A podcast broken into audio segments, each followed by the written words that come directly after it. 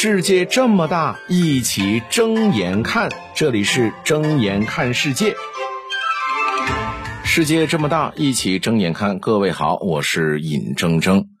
那本期音频呢，咱们还是说说世界杯，但是咱们说的是世界杯的一段小历史，其实也挺有意思的。就在本届二零二二卡塔尔世界杯举办的时候，我看到呢，有人就问了，说。二十年前，也就是二零零二年的时候，当时的世界杯叫做韩日世界杯啊。说为什么当时那是日本需要跟韩国一起来办这个世界杯呢？而二十年之后的二零二二年，这一小小的卡塔尔，它却可以做到单独举办世界杯呢？哎，这个是一个非常有意思的话题。同样，背后呢，也是波澜壮阔的。这么一个操作哈，咱们先说结论：韩日世界杯本身就是韩国硬生生的从日本人手里边抢来的半个主办权，而卡塔尔呢，则是通过超能力，这个钞呢是钞票的钞哈，通过这种超超能力、钞票的能力，将世界杯带到了中东啊，以至于气的这个美国啊，后来掀了桌子。把包括布拉特在内的国际足联，也就是非法的高层一锅给端了。那咱们现在呢，把这个时钟倒拨回二十多年前哈，先说一说日本当初申办2022世界杯的这么一个过程。大家都知道，八十年代的后期，那日本经济呢是进入了最大的泡沫时代。日本人最不缺的就是钱啊！经常吹嘘说，在我们这儿东京的地价可以买下整个美国。但是那个时候哈，已经成为世界第二大经济体的日本，在那会儿呢，他的足球水平并不高。你看现在人家进步的很快哈，那是你看到结果。八十年代的时候，八十年代后期，日本的足球水平不行的，中国都能随便灭了日本的。那那时候的日本也从来没有机会打进世界杯的决赛圈。那于是乎呢，面对日本国内人民群众日益增长的打进世界杯决赛圈的需求，和日本国家男子足球队压根儿就打不进世界杯决赛圈的这么一个矛盾，面对这么一个矛盾呢，日本足协就想出一个解决矛盾的终极办法：怎么打不进去？那咱们就自己办一届世界杯不就得了吗？咱们以东道主的身份直接晋级嘛！啊，这也是像现在很多中国球迷想的，就是咱们打不进去哈，咱们每次都都都不行，咱们直接申办不得了吗？申办咱们自然而然的就是东道主了吗。那世界杯它不就是花点钱办的事儿吗？当初这日本人也是这么想的，当时啊。时任国际足联主席叫做阿维兰热，那当时呢，他为了扩大足球的影响力，他一直想打破欧美对世界足球的垄断，他就选择支持亚非地区。在一九九六年墨西哥举办了世界杯之后呢，阿维兰热就多次明确的表态说，希望呢亚洲啊，在二十一世纪就能够主办世界杯。啊，虽然当时说的是亚洲，但是明眼人都知道，当时整个亚洲呢，也就只有日本有这个经济实力。那于是乎呢，在一九八九年，日本足协啊，听到这大领导都这么说了，都这么暗示了，还不够吗？就赶紧呢，日本足协向国际足联正式提出说，申请举办二零二二年世界杯。领导都暗示了说，二十一世纪希望能够在亚洲举办。那。望遍整个亚洲，也就是我日本有这样的一个经济实力啊。那我们就二十一世纪的第一场世界杯，就是二零零二年世界杯，就交给我日本举办吧。你看，一九八九年日本就提出了，我要在二零零二年举办世界杯。好，一九八九年，呃，提交了申请之后，日本呢，在两年之后哈，就成立了二零零二世界杯日本申办委员会啊，就这样。日本人就热火朝天的开始了申办世界杯之旅。一方面，日本足协呢联合十四家的地方自治体啊，每个地方出资呢是两亿三千万啊，为申请这个世界杯呢筹集资金。另外一方面呢，又笼络政界人物来支持世界杯的申办。到了一九九三年，筹备已久的 J 联赛，就是日本的国内职业联赛呢，正式开赛了。这就让足球在日本呢掀起了热潮。同一年，在日本举办的 U 十七世青赛，在外界看来，这就是国际足联特意给日本安排的世界杯的预演。那好了，得到了国际足联主席的支持，国内呢又有充足的经济实力，再加上国内政界的支持，种种的迹象看到，哎，二零零二年世界杯，那怎么说都是日本。非他莫属了。但是在这个时候，有一个国家半路杀了出来，这个国家就是韩国。这就要说到一九九三年世界杯亚洲区预选赛的最后一轮。一九九三年世界杯预选赛打的决赛圈是在哪打的呢？就是一九九四年美国世界杯。那当时一九九一九九三年还在打预选赛呢。亚洲区预选赛最后一轮，当时呢是日本队迎战伊拉克队，啊，伊拉克，那日本队队中的名将中山雅史第六十九分钟进球。帮助日本队呢二比一领先。那如果这个结果保持到中场结束的话，那么当时日本队将会是有史以来第一次打进世界杯的决赛圈。所以当时无数的日本球迷都等待着二比一这个比分能够到中场，都等待着中场哨声的响起。但是比赛第九十分钟的时候，伊拉克把这比分给扳平了，比分变成了二比二。而与日本队积分相同的韩国队，他呢是以两个净胜球的优势，最终是晋级了1994年的美国世界杯。那所以当时呢，韩国人就说了一句话，特别伤日本人的心。他说：“日本人一次都做不到的事儿，我们韩国已经是做成功了四次。”意思就是说呢，你看这次又功亏一篑吧？啊，这个进军。九四年的美国世界杯，你看你都没做到，我们韩国人都出现出了四次了，我们冲出亚洲这事儿对我们来讲不难。说这话的人是谁呢？是当时韩国足协的主席，叫郑梦准。这句话对于当时正在申办世界杯的日本人来讲的话，这句话太刺耳了。但是你又没办法反驳，确实我现在的实力是不行啊。而在韩国人眼里。一个从来都没有进入过世界杯决赛圈的国家都可以申办世界杯，那我们韩国作为亚洲足球的代表，为什么我们不能办呢？于是乎，一九九四年一月十八号，就在韩国队力压日本晋级一九九四年的美国世界杯决赛圈之后，还不到三个月的时间，韩国申办世界杯委员会就正式成立了。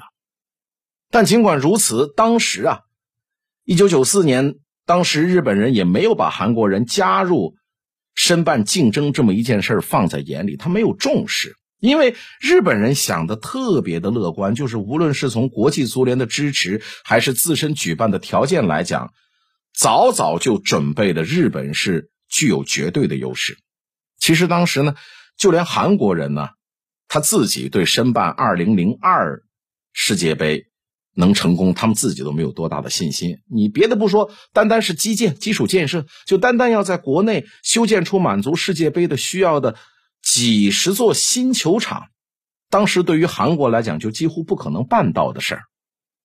但不过呢，当时的韩国人也没有考虑太多，就是能不能申办成功，这不是最重要的，重要的是我要恶心一下日本人。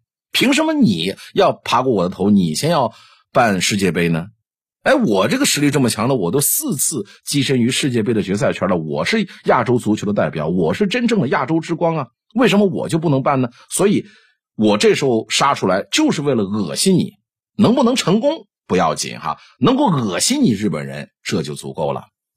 好，事情发展到这儿，那就是政治博弈的妥协，就是真正让日本人开始觉得这事儿有点不对劲儿的时候，是一九九四年的五月份。当时，亚足联在吉隆坡开会选举代表亚洲的国际足联副主席。对，国际足联的副主席呢，都是各个州的足联自己选举出来的。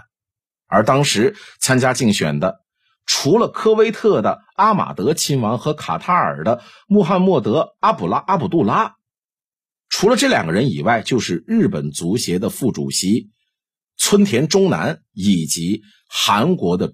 足协主席郑梦准，当时日本足协本以为说我在国际足联上头有人儿啊，这一次竞选，那我日本足协副主席村田中南能够得到国际足联副主席的这个位置呢，是稳稳操胜券。但结果呢，选票公布的时候，日本人傻眼了，韩国足协主席郑梦郑梦准呢，十一票高票当选，而。他们看好的自己的这个村田中南的得票是垫底儿，仅仅是两票。这两票里面，其中一票呢还是他自己投给自己的。那好，郑梦准就当选国际足联副主席了。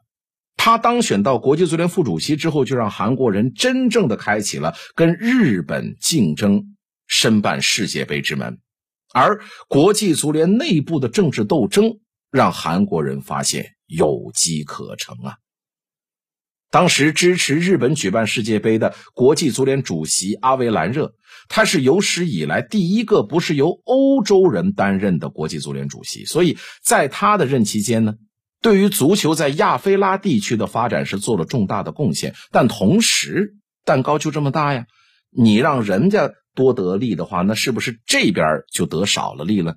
同时就损害了欧洲人的利益，于是乎呢，国际足联内部啊反对阿维兰热的声音也越来越大，其中为首的就是欧足联主席约翰松。正是这个约翰松，在一九九二年呢，将欧冠改制了，推出了全新的欧洲冠军联赛。这么一来呢，让欧足联的财力是日益增长啊。那日本申办世界杯，原先以约翰松为首的欧洲利益代表者，他原本不反对的，但是他会觉得，但凡是国际足联主席阿维兰热支持的，那我就反对。就是其实你日本办不办吧，我无所谓，但是既然他支持你，我是反对他的，那他支持谁，我就反对谁。那毫无疑问嘛，敌人的敌人就是朋友。一边是反对阿维兰热的欧洲人，一边呢是想从日本手里抢走世界杯举办权的韩国人。那这个时候，郑梦准自然而然的就跟欧足联主席约翰松站到了一起。而在决定世界杯申办权的二十一人理事会当中呢，有八个人来自欧洲，再加上非洲足联的三票，那时候韩国人已经获得超过一半的支持。而日本人这才发现自己在申办2002年世界杯的这个形势，从原先的板上钉钉，已经到了岌岌可危。但事实上，虽然韩国在政治上已经领先日本，但是以韩国本身的实力，他说要踢开日本，单独举办世界杯，仍然是相当困难的。于是乎呢，在日韩两国为了申办2002年世界杯打得不可开交的时候呢，有一个声音就呼之欲出了。他是谁呢？他是时任亚足联秘书长的维拉潘，他就提出一个和稀泥的建议，说要不这样吧，日本跟韩国合在一起办吧。一听到这个消息，韩国方面当然是全力支持了。我正愁着我这场馆怎么办，我正发愁我这资金怎么筹措呢。好了，拉上日本人一起办，至少他能出一半钱呢。但日本方面当然气得要掀桌子了，他们依然深深相信当时国际足联主席阿维兰热的承诺，他们也认为日本坐拥世界杯三大赞助商，这无论如何也轮不到说跟韩国一起合伙办世界杯呀。但是他们还不知道，这个时候的阿维兰热，他为了保住自己国际足联主席的位置，在背后呢，已经把日本人给卖了。一九九六年的五月三十一号，国际足联理事会全票通过，一致决定，由日本和韩国共同举办二零零二年世界杯。外界看来，这属于是合作共赢的美好局面。其实对于日本人来说，只有半个主办权，实际上是彻头彻尾的失败。好，在宣布韩日两国合办2002世界杯的时候呢，日韩两国的主席，一个呢是日本的，叫做长早健；第二个呢就是韩国的足协主席，也是国际足联副主席了，郑梦准。两个人一起呢捧起了捧起了大力杯、大力神杯啊。但是如果你能找到这张相片，你看看那两个人的表情，就知道韩国人呢喜笑颜开，日本人就只能很尴尬的皮笑肉不笑啊。那好，到了今天，时光来到了二零二二年，那卡塔尔他为什么就能够单独举办呢？啊，我们之前说了嘛。日本跟韩国合起来举办世界杯本身就是个意外，当然也是政治博弈的产物。而二零二二年的世界杯，日本、韩国也都单独呢申请说我要举办。除此之外，还有澳大利亚和美国。在投票的过程当中，澳大利亚呢第一轮就已经是被投票投出局了。接下来呢，日本和韩国也纷纷出局。在最后跟美国的竞争当中呢，卡塔尔是以十四比八的优势取胜，获得了二零二二年世界杯的举办权。卡塔尔最终能够获得这举办权的原因，我刚才说过，其实就俩字儿：钱多。这个钱不管是花在明处还是花在暗处，总之是为卡塔尔单独举办世界杯是扫除了任何的一切障碍。明面上，卡塔尔投入的两千两百亿的投资，没有任何任何一个国家说我能拿出来。你要知道，当年巴西举办二零一四年世界杯的时候，花了一百五十亿美元，就让国内的经济苦不堪言呐。而卡塔尔花了两千两百亿美元，那花的是眼睛都不用眨一下的。所以各位，暗地里呢。有兴趣的各位去可以看一看一个纪录片叫做《国际足联揭秘》。这个呢很有意思，是奈飞特意在世界杯期间砸场子最新发布的纪录片啊！睁眼看世界，世界这么大，一起睁眼看。感谢收听。